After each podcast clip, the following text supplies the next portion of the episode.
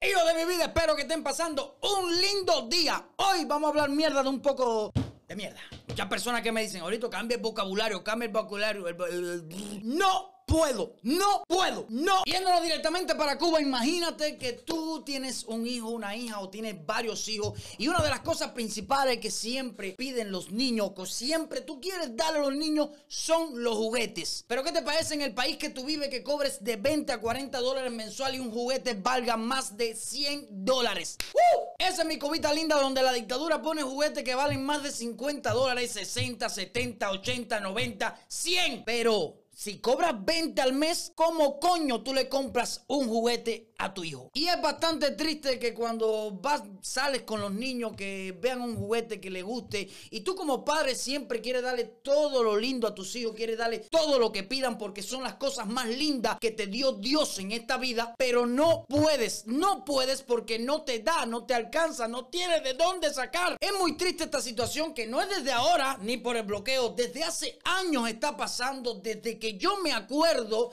donde mis padres no podían comprarme ni un par de zapatos, ni una ropa, ni un juguete. No, porque ahora dicen, no, por culpa del bloqueo los juguetes valen 100 dólares. Ah, Aquí les voy a poner un poco de imágenes de estos juguetes que han salido en Cuba que están en precio de CUC y también en precio de CUP. Y esto todo es causa de una dictadura que por 60 años ha llevado el pueblo de Cuba a la miseria, a la hambre, a la necesidad y al conformismo. Y en Cuba ser conformista es obligatorio porque la dictadura te obliga a conformarte con lo que tiene. Y si no tiene y necesita hacer algo, búscalo, invéntalo, escárvalo. Y seguimos con noticias de Cuba como siempre. Y es que un grupo de motoristas, motoristas de motos eléctricas, se ha llenado así la motivación por ayudar a todas las personas con esta situación que está pasando Cuba en el transporte y ha decidido reunirse llevar a trabajadores, a estudiantes a sus lugares para que sigan trabajando o sigan estudiando. Esto debe ser una de las ideas grandiosas de la dictadura para solucionar el problema del transporte. Lo que me pregunto yo, estas motos, ¿dónde salieron?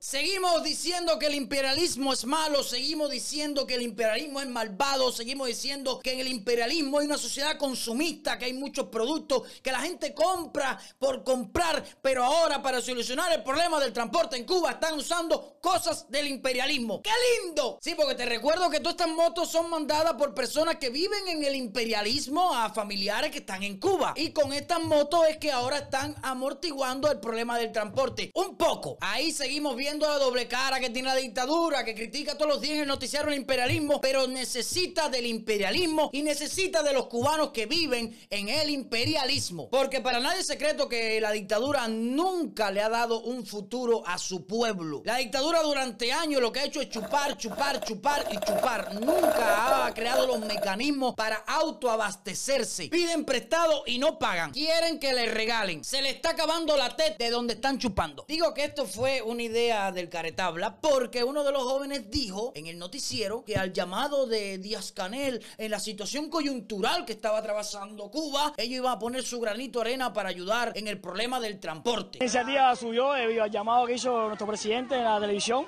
de la situación que estaba pasando el país eh, con el problema del petróleo y la gasolina.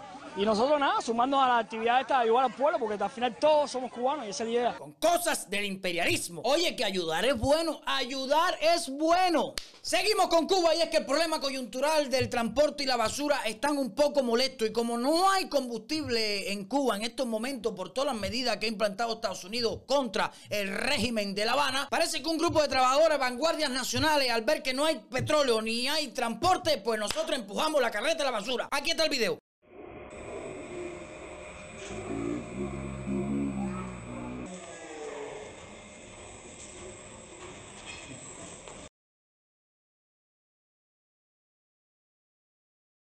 Le ronca tres pares de timbales amarillos que usted por 15 o 20 dólares tenga que trabajar y hacer estas cosas. Si hay una cosa que los cubanos tienen que darse cuenta es que la dictadura nunca ha pensado en el futuro de los cubanos. Nunca han creado un plan para si se quedan sin recursos, nunca han creado un plan por si pasa estas situaciones. Ellos no le importa. La dictadura de Cuba y todos sus jerarcas, ¿me entiende? Lo único que han pensado es enriquecerse ellos a costilla del pueblo de Cuba. Eso es lo único que han pensado. Cuba en estos momentos no tiene una reserva de petróleo, ni una reserva de comida, ni una reserva de nada. Porque es que la dictadura de Cuba no le importa el pueblo. Nunca le ha importado. Se están viendo más problemas ahora, pero Cuba siempre ha tenido problemas. Problemas de alimentación, problemas de combustible, problemas de transporte, problemas de pago, problemas de todo. Así que cubano, si me llegas a saber que vives en Cuba, no sigas repitiendo como un papagayo lo que te dicen en el noticiero, lo que quieren que tú digas que es culpa de Donald Trump y culpa del bloqueo. El único bloqueo que existe en Cuba es el bloqueo de la dictadura, el que está allá adentro gobernando. Recuerda siempre lo que digo, no hay mal que dure 100 años ni cuerpo que lo resista. A lo mejor quizá para muchas personas esta tarde cuando se den cuenta que han apoyado un régimen, una dictadura que no lo ha llevado a nada, nunca en la vida a nada. Ya muchas personas han dado cuenta, generales, eh, chivatones, represores, que hoy en día no son vitales para la dictadura y viven como unos pordioseros. Te voy a poner un ejemplo que vi hace unos días en un meme en las redes sociales. La dictadura te parte un pie y después te da la muleta para que tú le agradezcas por eso que hizo por ti. Así funciona la dictadura de Cuba.